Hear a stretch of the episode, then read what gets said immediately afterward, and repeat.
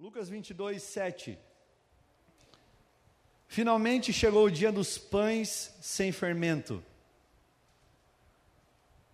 no qual devia ser sacrificado o cordeiro pascal. Jesus enviou Pedro e João dizendo: Vão preparar a refeição da Páscoa.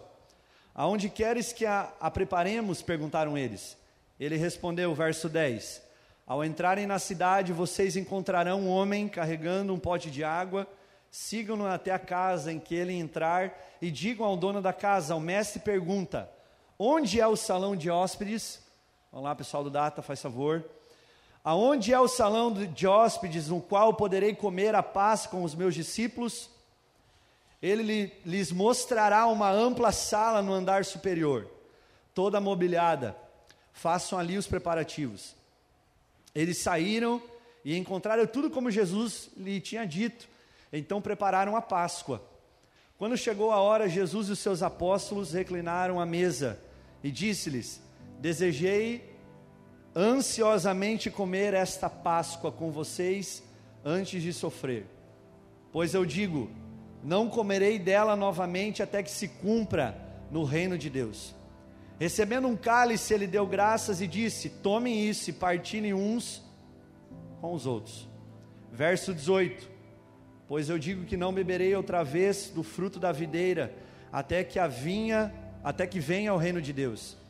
Tomando o pão, deu graças, partiu e deu aos discípulos, aleluia, dizendo: Esse é o meu corpo, dado em favor de vocês. Façam isso em memória de mim.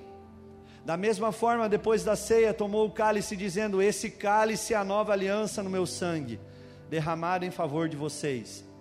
Mas eis que a mão daquele que vai me trair está com a minha sobre a mesa. O filho do homem vai, como foi determinado, mas ai daquele que o trair. Amém? Hoje eu quero falar um pouco sobre a ceia, porque muitos cristãos veem a ceia como algo individual. Vou comer o pãozinho, tomar um suco, pedir perdão pelos meus pecados, rabachar, alabachei, e vou dar o vazar, irmão. Até antes de nove e meia. Nove e meia é muito tarde, tem que ir antes. E muitos tratam a ceia do Senhor como um ritual. Não é verdade? Muitos às vezes só vão na igreja quando tem a ceia. Ó, oh, domingo primeiro do, do, do, mês eu não posso faltar, os outros eu posso faltar, os outros três do mês eu falto. Eu só vou na ceia. Afinal, a ceia é o culto maior, então eu vou na ceia. Não é assim, gente? Amém?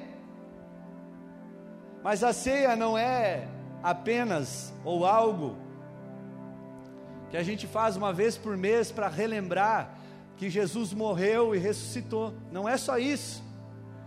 E eu quero falar um pouco sobre isso, porque eu tenho sentido que nos últimos dias, com o qual nós vivemos, eu falo os últimos dias, os últimos tempos sobre a terra, que nós temos perdido o padrão, a referência, a reverência, o temor necessário que nós precisamos ter em ordenanças que Cristo deixou muito claro para nós.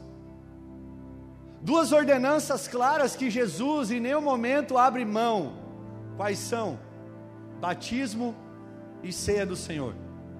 Além das outras dos outros comissionamentos que Cristo dá, por exemplo, Mateus 28, 18 a 20, quando ele fala: "Portanto, vão, meus discípulos, e façam discípulos de todas as nações, batizando-os em nome do Pai, do Filho e do Espírito Santo, e ensinando tudo aquilo que eu lhes ensinei até quando eu estive aqui com vocês, e eu estarei convosco até o fim dos tempos, amém? Então essa é um, é um comissionamento, ir de pregar o meu evangelho a toda criatura, isso é outro comissionamento, mas duas ordenanças claras que Jesus não abre mão é o batismo, que é a confissão de fé pública do Senhor Jesus, e a ceia do Senhor, que é a renovação dos nossos votos e da aliança que nós fizemos quando nós descemos as águas. Até porque nós não se aliançamos com as águas, mas nós se batizamos em Cristo Jesus. Aleluia!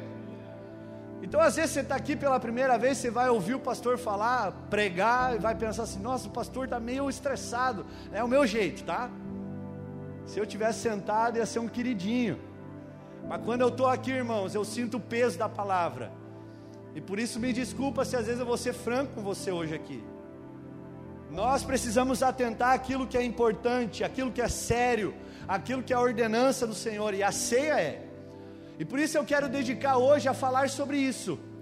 Porque a ceia do Senhor, ela anuncia e relembra a nós não só o passado, não só o presente com o qual nós vamos tomar hoje, mas também ao nosso futuro. Re, repita comigo: a ceia do Senhor nos relembra sobre três tempos ou épocas: passado, presente e futuro. Eu quero dividir essa minha mensagem hoje falando um pouquinho.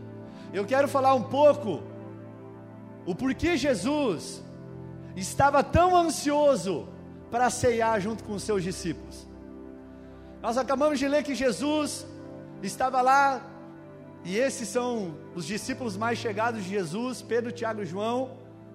E ele fala para os dois, para um dos dois, né, dos três: Olha, vocês vão até Jerusalém, e vocês vão encontrar um homem segurando uma barrica de água, um cântaro de água. Preste atenção, naquela época só quem segurava a água era mulher, não era homem. Jesus foi muito esperto. Esse já foi o primeiro sinal. Ele falou: Olha, quando você encontrar um homem segurando a barrica d'água, esse aqui é um truque meu, Jesus falou. Você fala para ele: Olha, eu vim aqui em busca do cenáculo, de um espaço para poder celebrar a ceia, a Páscoa. E a Bíblia fala que ele chega lá, encontra,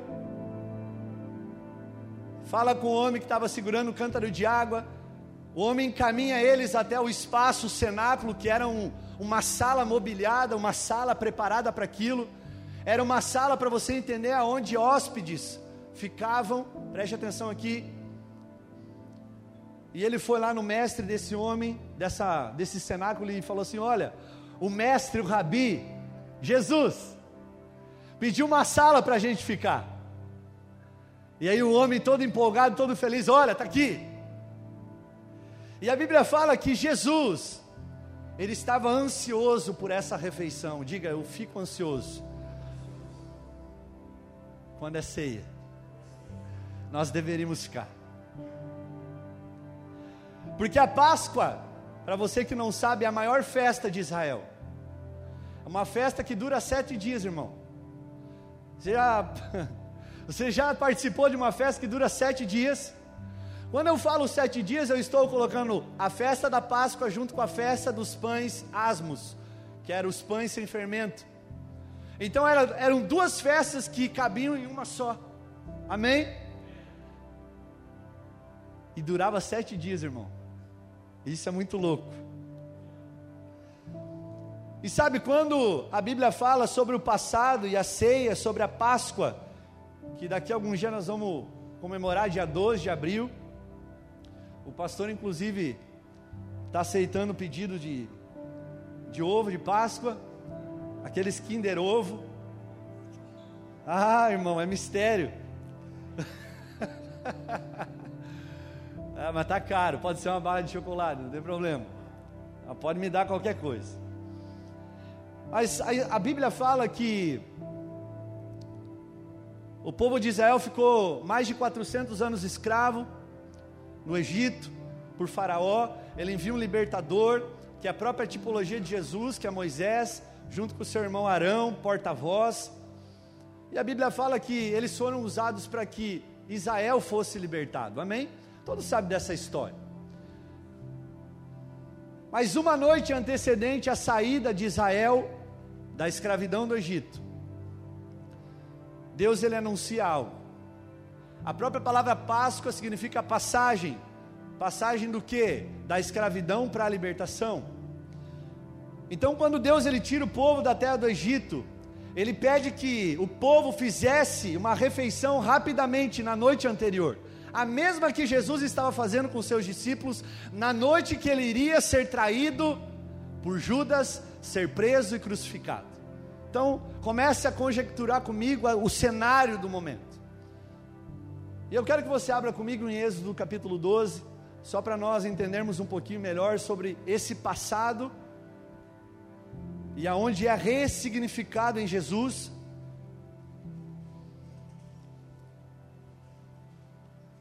Mas a noite que o povo iria ser liberto, que o anjo da morte iria passar por aquele lugar, e queria poupar somente aqueles que tinham o sinal do sangue nos umbrais da porta. Deus ele fala isso em Êxodo 12. 12 verso 1. Esse mês será para vocês o principal dos meses, será o primeiro mês do ano. Falem a toda a congregação de Israel, dizendo: No dia 10 desse mês, cada um tomará para si um, repita, um cordeiro segundo a casa dos pais. Segundo a, a casa dos pais. Um cordeiro para a família. Amém. Mas se a família for pequena para um cordeiro, então o chefe da família convidará o seu vizinho mais próximo, conforme o número de pessoas. O cordeiro, vou pular um pouquinho, será sem defeito, macho de um ano, podendo também ser um cabrito. Vocês guardarão o cordeiro até o décimo quarto dia desse mês, que é o dia que começa a se comemorar a Páscoa.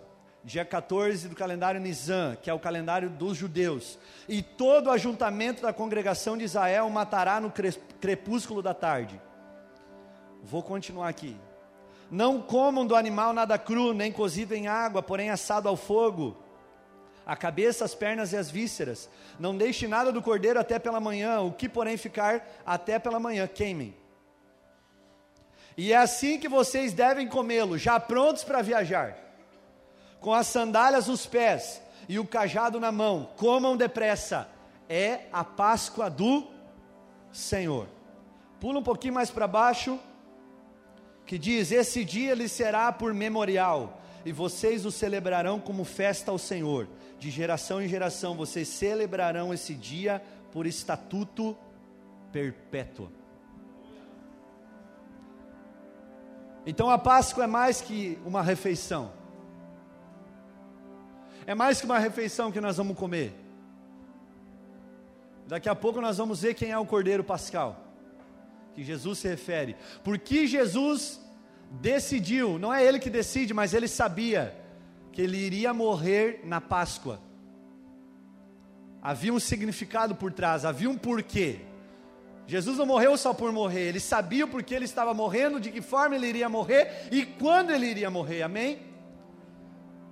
Então, o sangue nas portas, dos umbrais das portas, que Deus falou anteriormente para o povo de Israel passar, para que o anjo da morte não encontrasse os primogênitos e matasse, é a salvação do povo.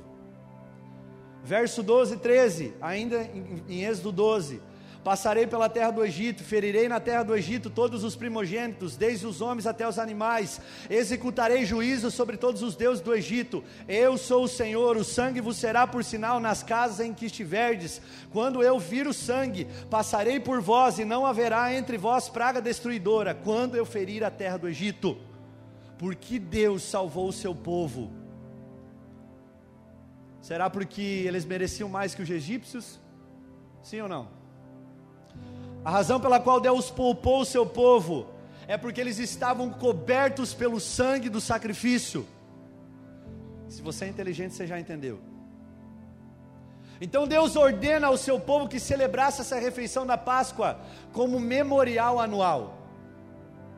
Então todos os anos os judeus comemoram a Páscoa. E isso é por estatuto perpétuo até o fim dos dias. Para que eles se relembrem daquilo que aconteceu para que eles olhem para os seus filhos e falem: Olha, meu filho, nós estamos comemorando a Páscoa como Maria e José levavam Jesus até o templo de Jerusalém para comemorar a Páscoa todo o santo ano. Olha, meu filho, nós estamos comemorando a Páscoa, porque a Páscoa foi uma passagem do nosso povo rumo à liberdade, rumo à terra prometida, a terra de Canaã, aleluia. Então cutuca o seu irmão e fala: Santa Ceia ou seja, a Páscoa, não é só um pedacinho de pão e um pouquinho de suco. Então a Páscoa definia Israel, o povo de Israel. A Bíblia conta que ninguém fora de Israel poder, poderia e pode comemorar a Páscoa, só quem é judeu. Pastor, mas e os estrangeiros, aqueles que não são de Israel, aqueles que não são israelitas, como é que faz? A Bíblia fala que eles devem se circuncidar, se tornar judeus, para comemorar a Páscoa. Isso até os dias de hoje. Isso é algo cultural. Isso é leis cerimoniais judaicas. Isso existe até hoje. Então, o que a ceia tem a ver com o passado? Tem a ver o sangue naquelas portas, que poupou aqueles primogênitos, que poupou todo aquele povo, e fez com que aquele povo pudesse ser liberto das mãos de Faraó. Faraó, nós podemos até falar que é a própria tipologia de Satanás, porque escravizou o povo durante todo aquele ano, aleluia. Então, entenda isso, daqui um pouco já vai fazer sentido. Você vai entender o porquê que eu estou falando da Páscoa e o que tem a ver com a ceia do Senhor que nós, nós vamos aqui um pouco cear. Diga, a ceia do Senhor também remete ao meu presente, ao hoje. Então, olhando para o presente, a Páscoa aponta para a cruz, diga, aponta para a cruz.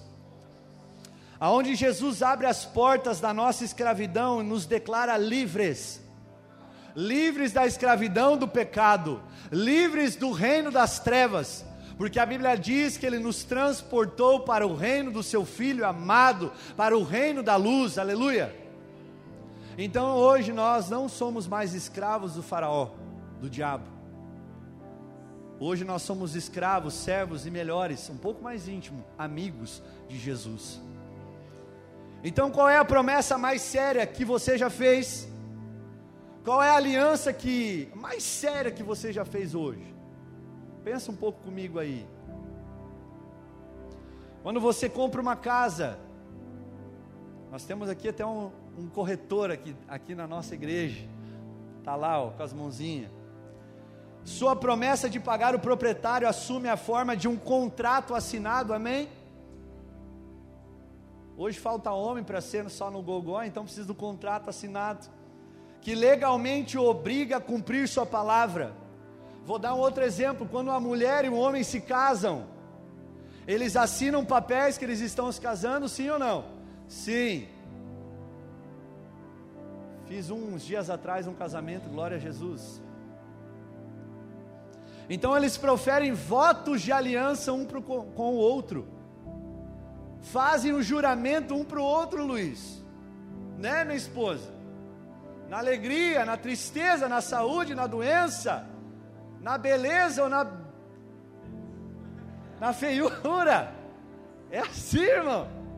Na ruga ou sem ruga com dinheiro no bolso, sem dinheiro no bolso, sem leitinho, com leitinho, irmão. É nós. Então, quando Jesus ele efetua a maior promessa de Deus e do mundo, da humanidade, aleluia, para o seu povo, ele sela essa aliança com o seu próprio sangue, porque toda aliança é feita com sangue, meu irmão. Sangue representa a vida. Então, quando Jesus ele derrama todo o seu sangue naquela cruz. Ele está falando algo para nós. Eu estou derramando esse sangue, porque a partir desse momento eu estou libertando você da escravidão, eu estou comprando você, eu estou remindo você de todos os pecados confessados, aqueles que você fez, não fez, aqueles que você nem sabe que cometeu e aqueles que você vai cometer ainda. Ah, meu Deus. Então ele sela isso com o seu sangue. E Jesus ele deixa para nós não um contrato, mas deixa para nós um escrito de dívida eterna, que nós devemos o amar até o final da nossa vida. Deixa eu falar uma coisa para você: você tem um escrito de dívida com Jesus, de amor até o final da sua vida. E Jesus não quer o seu amorzinho pequenininho, Jesus quer o seu amorzão grandão. Jesus não quer que você o ame de qualquer forma, com qualquer intensidade e frequência. Jesus quer que você o ame de toda intensidade e frequência. Marcos 12, 30 diz: Ame o Senhor teu Deus de todo o teu coração, com toda a tua alma, com todas as tuas forças, com todo o teu entendimento, e ame ao teu próximo como a ti mesmo. Esse é o grande e maior mandamento que nós precisamos cumprir, porque Ele foi fiel até o fim, e nós precisamos ser fiel até o fim. Apocalipse 2,8 diz: Seja fiel até o fim, e dar-te-ei a coroa eterna, a glória eterna. Então você não está fazendo um contrato com uma pessoa que não irá cumprir, você está fazendo um contrato com aquele que já diz que você já é nele. A Bíblia fala que mesmo nós sendo, sendo muitas vezes infiéis a Ele, Ele não pode negar a sua própria natureza, porque Deus é fiel. E aquilo que Ele promete, Ele cumpre e acabou. Números 23, 19 diz que Ele não é homem para mentir, nem filho do homem para se arrepender. Tudo aquilo que Ele promete, Ele vai cumprir. Mas e por que, que nós não estamos cumprindo coisas que Ele deixou muito claro, como a ceia? Qual é a sua expectativa hoje à noite para a ceia? Vai ser mais um culto, vai ser mais um ritualzinho, vai ser mais um comer do pão e beber do cálice. Mais um culto na minha agenda. Dia 7 de março de 2020, eu estou realizando mais um culto de ceia. Ah, meu Deus, não pode ser isso, irmãos. A Bíblia fala que Jesus aguardou por esse momento a sua vida toda.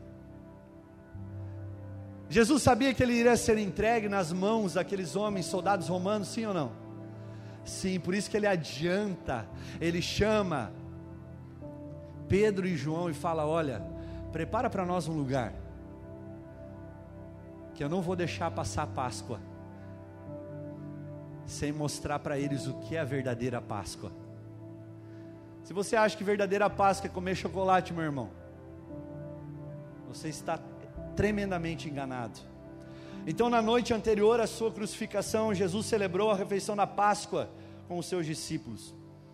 Ele transformou a Páscoa em algo novo, algo que não apontava para a libertação do Egito mais, mas para a libertação que Deus iria realizar na cruz e já realizou a minha e a sua vida. Então Jesus está reconstruindo a Páscoa para dizer aos seus discípulos, para mim e para você nessa noite, como compreender a morte que ele está prestes a morrer. E que agora ele vai entregar seu próprio corpo e a sua própria vida em amor a todos nós.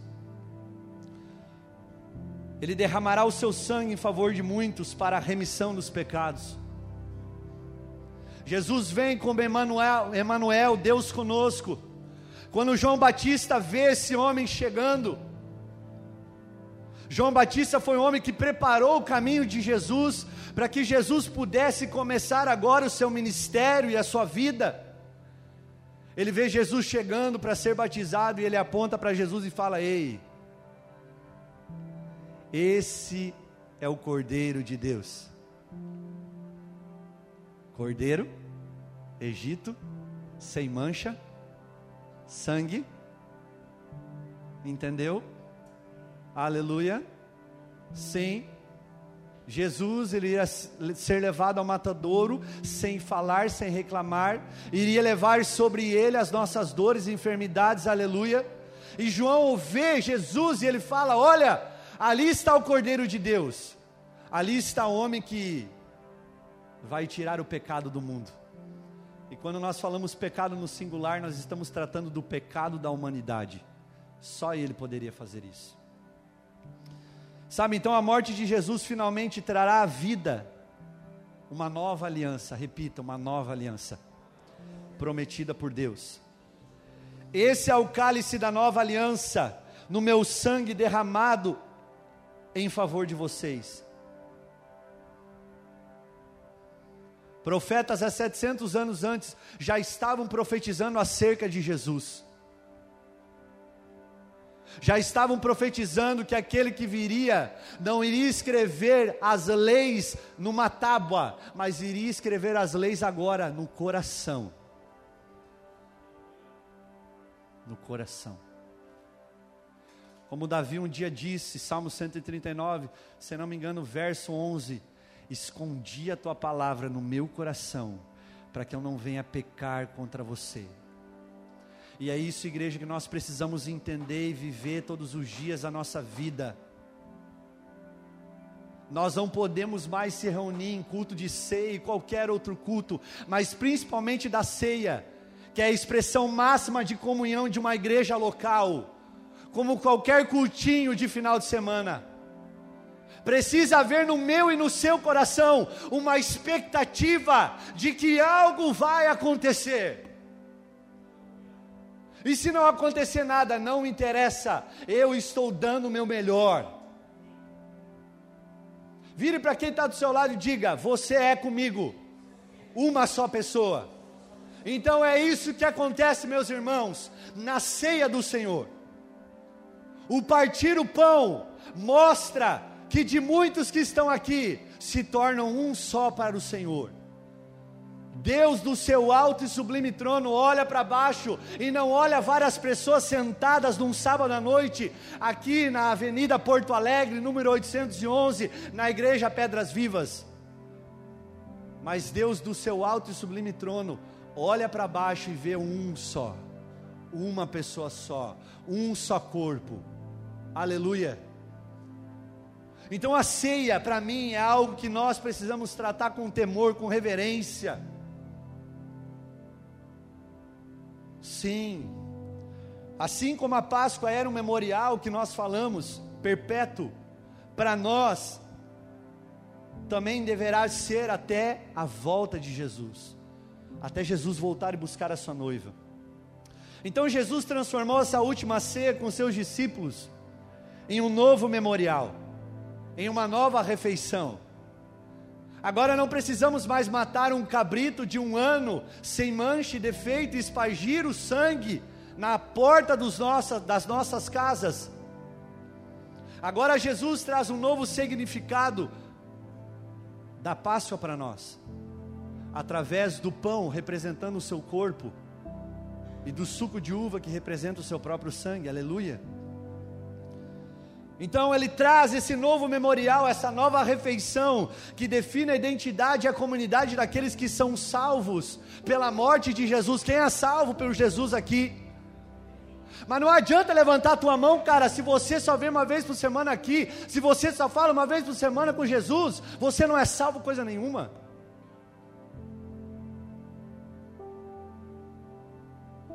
Você é um baita de um religioso protocolado que você acha que é, você não é. Pastor, mas a ceia então quer dizer que a ceia é só para os salvos? Sim. Mas não é exclusão, não, é para aqueles que não estão, acordem e se salvem.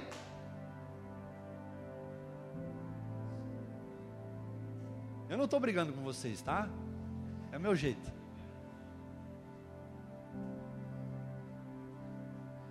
Então, ceia não é exclusão.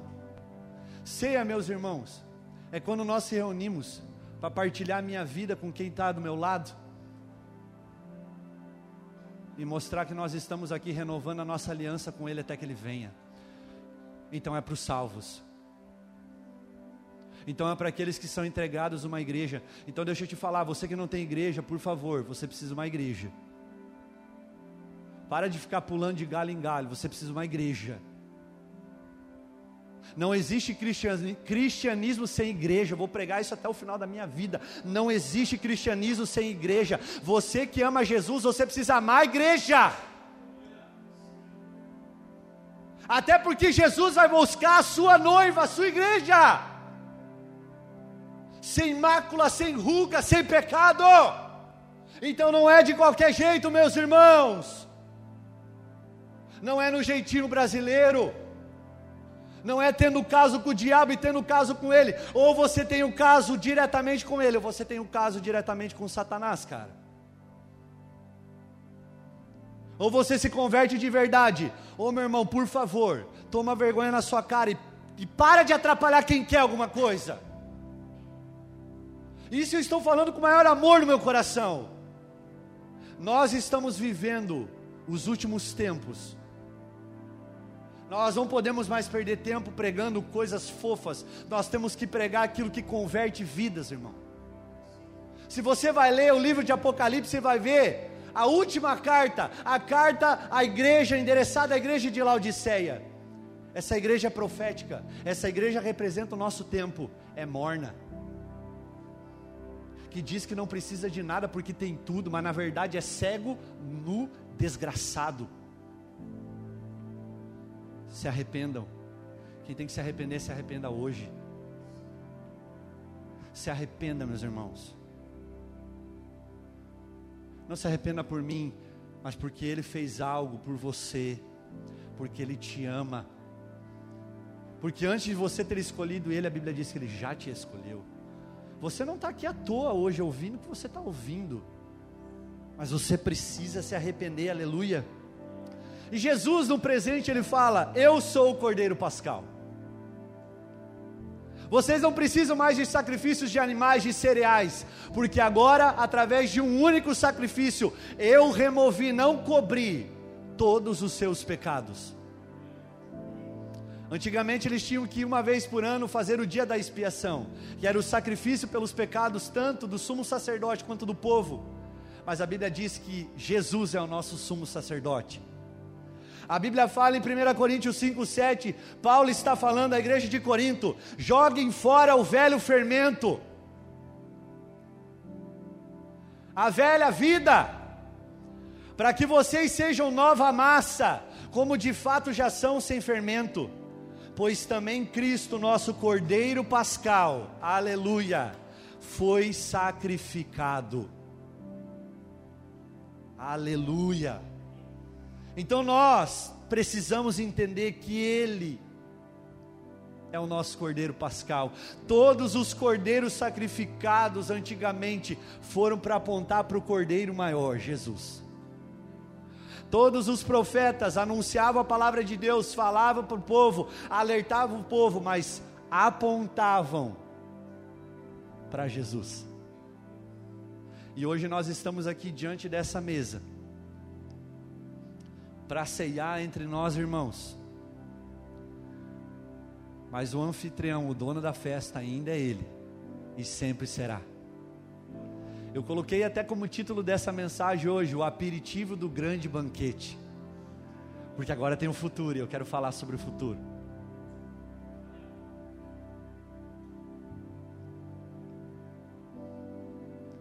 Tudo que nós fizemos hoje aqui é um aperitivo, diga aperitivo, do grande banquete do rei. Abra comigo a sua Bíblia em Apocalipse, capítulo 19.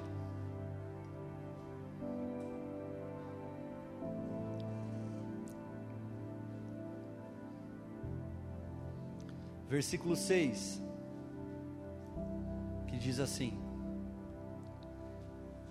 Aleluia, pois reina o Senhor nosso Deus, o Todo-Poderoso Alegremos-nos, exultemos e demos, demos, demos-lhes a glória, porque são chegadas as bodas do Cordeiro, cuja esposa a si mesma já se ataviou, pois lhe foi dado vestir-se de linho finíssimo, resplandecente e puro, porque o linho finíssimo são os atos de justiça dos santos.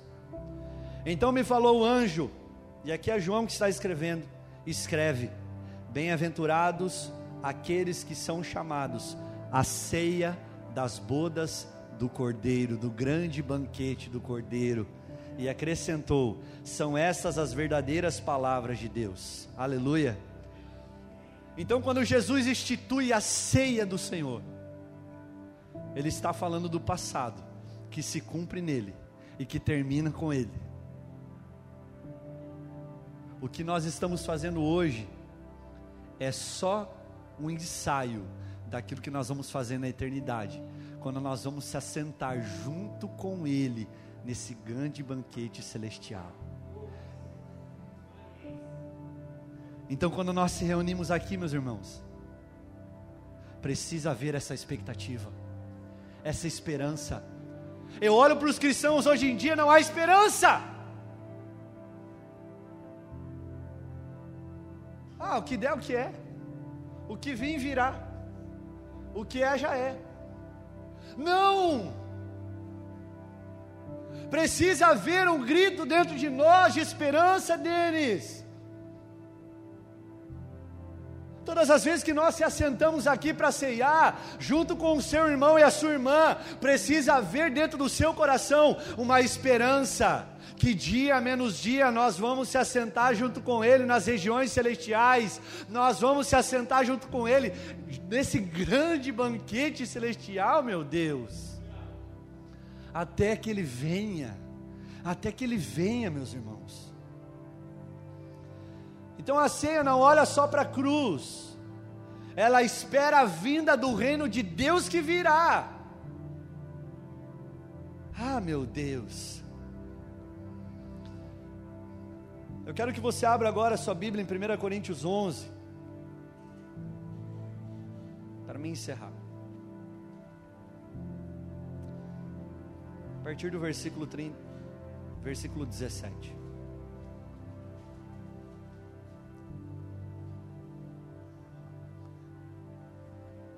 Qual é a maneira de uma pessoa estragar uma festa? Vamos falar. chegar antes, comer tudo, se embebedar, está feita a folia, irmão. Era isso que estava acontecendo dentro desse contexto que nós vamos ler agora.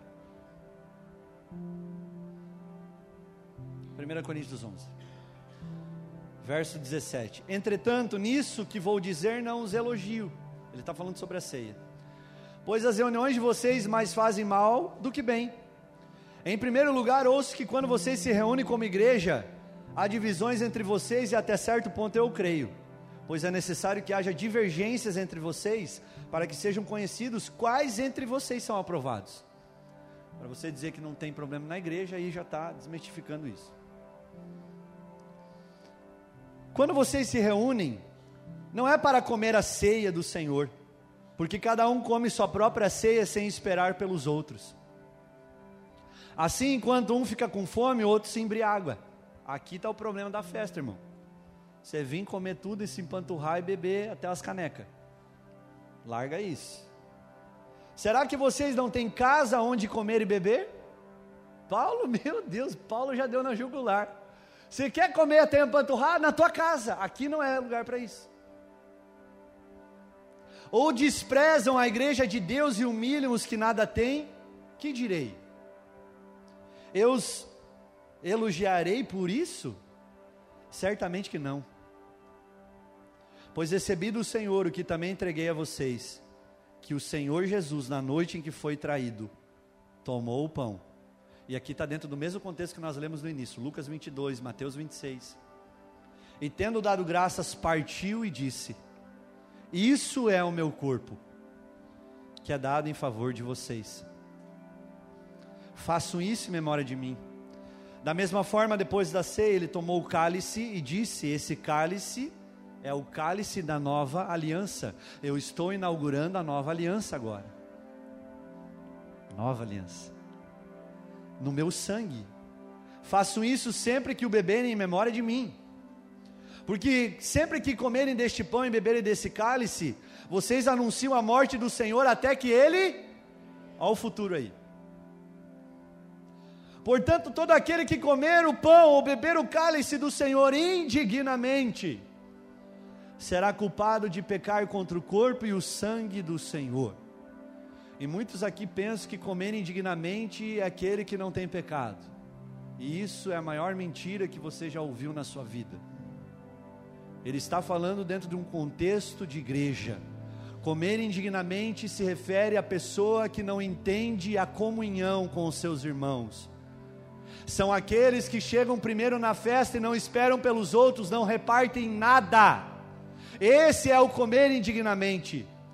Porque a pessoa que pensa que não tem pecado, a Bíblia diz que se engana, engana a si mesmo, é mentiroso a si próprio, porque nós pecamos todos os dias.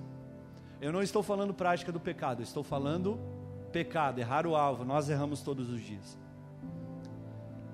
Continuando, examine-se cada um a si mesmo, e então coma do pão e beba do cálice.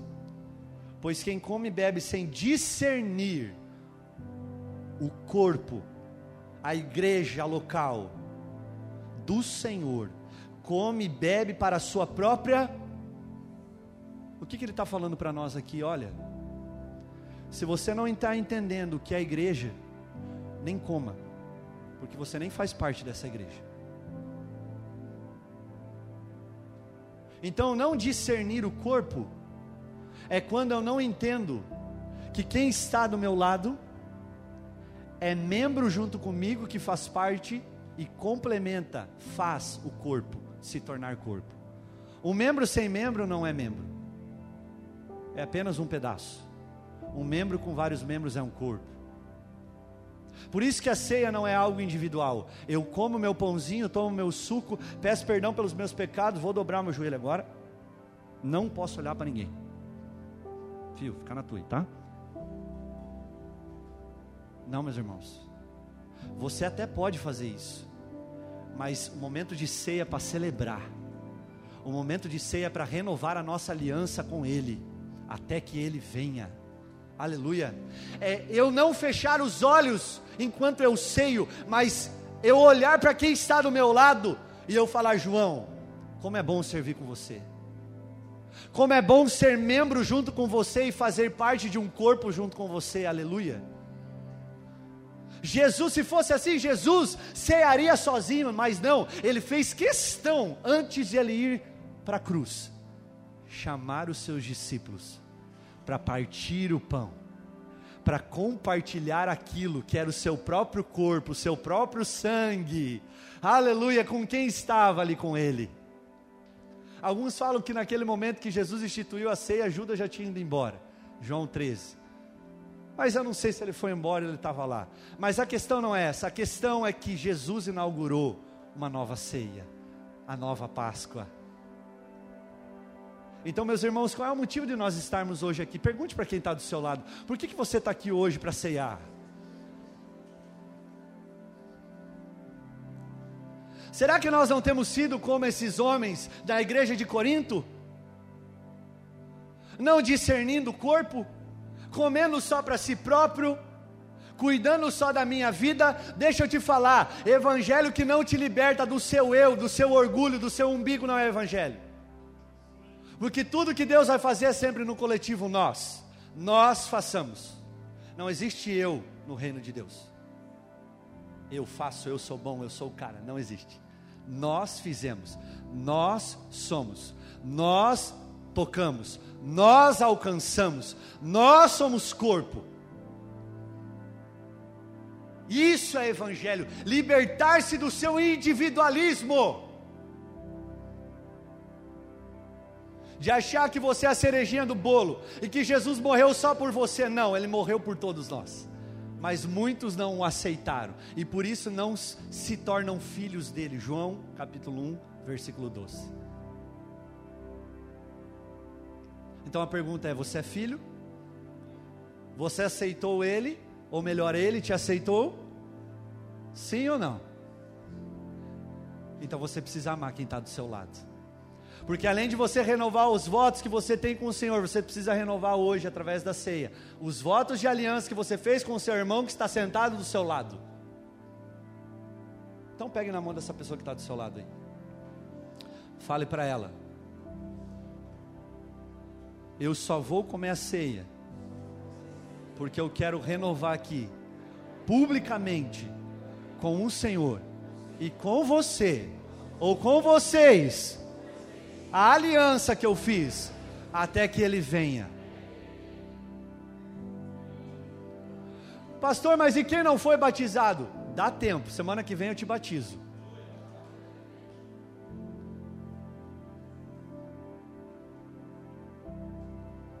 Eu não estou te excluindo quem não está batizado aqui. Eu estou falando para você que você precisa se batizar. São ordenanças do Senhor. Eu me batizo pela fé em Cristo. Eu confesso publicamente que eu estou me aliançando e entrando agora na família de Deus. Isso é batismo. Então vocês analisaram que tem duas ordenanças que precisam ser públicas: batismo que é público, confissão de fé, ceia do Senhor, que é renovação pública da minha aliança que eu fiz com Ele e com os meus irmãos, em Cristo Jesus. Aleluia. Vamos continuar. Por isso há entre vós muitos fracos e doentes. Aqui está a explicação de que muitos na igreja estão fracos e doentes, porque não entenderam o que é o corpo, o que é a ceia do Senhor, o que é a comunhão. E vários que já dormem. E aqui duas questões: ou já dorme porque estão mortos fisicamente, que está morto é, fisicamente, meio morto mesmo, espiritualmente, fisicamente. Mas se nós tivéssemos o cuidado de examinar a nós mesmos, não receberíamos juízo. Então, ceia também é um momento de você olhar para você mesmo e falar assim: eu estou apto? Eu tenho condições hoje? Eu não preciso apontar dedo para ninguém. Examine-se a si mesmo. Porque muitos estão fazendo isso, estão recebendo juízo. Da parte do pastor, não, da parte de Deus mesmo. Então, quando, porém, somos julgados pelo Senhor, estamos sendo disciplinados, para que não sejamos condenados com o mundo. Portanto, meus irmãos, quando vocês se reunirem para comer, esperem uns pelos outros. Porque o que acontecia, pastor? Eles não esperavam ninguém, principalmente os ricos. Levavam um grande banquete para ceiar. E os pobres que não tinham nada, não comiam nada, e eles faziam a panelinha para si, comiam entre eles. Isso é comunhão, igreja? É que nem quando você faz uma panelinha aqui dentro da igreja, que você só convida os seus. Você está igual, tá? Igualzinho. Não, eu não me misturo com aquele cara que não pensa como eu. Irmão, então sai da igreja. Porque todo mundo pensa diferente de você. A palavra é revogável, ela é imutável, nós não mudamos, ela continua sendo a mesma, então nós não podemos questionar ela. Mas agora, temperamentos, comportamentos, personalidades, Deus nos fez diferente um do outro. Se alguém estiver com fome, coma em casa. Ceia não é para encher a pança. Na época que eu ceava um tempo atrás, eu falava, cara, mas é só um pedacinho de pão, eu estou morto de fome. Eles podiam aumentar um pouquinho o tamanho. Mas a ideia não é essa. É como no passado, eles comeram rápido, com cajado na mão, com calçado no pé, porque nós não sabemos quando nós vamos embora, e pode ser que seja amanhã, essa noite, quando Ele nos chamar, e você está pronto quando Ele chamar você? Mesmo Ele não voltando, mas Ele te chamar antes, você está pronto? Tem que estar. Tá. Então, quem tem fome, come em casa, e quando vocês se reunirem, isso não resulte em condenação. Quanto ao mais, quando eu for, for aí, darei instruções a você. Amém.